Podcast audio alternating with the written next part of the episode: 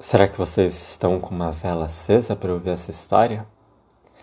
Essa história de hoje é sobre o fogo, sobre algumas chamas, algumas chamas que brilhavam há mais de um mês na fornalha de um sobrador de vidro, onde eram feitos vidros e garrafas. Um dia viram aproximar-se uma vela colocada num castiçal fino e brilhante.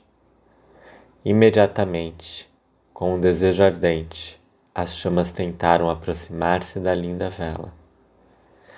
Uma delas, saltando na brasa que alimentava, virou-se de costas para a fornalha e, passando atra através de uma pequenina fresta, atirou-se para cima da vela, devorando-a sofregamente.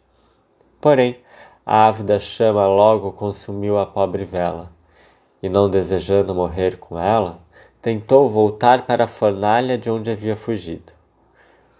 Porém, não conseguiu desgrudar-se da cera amolecida e, em vão, gritou para as outras chamas pedindo socorro.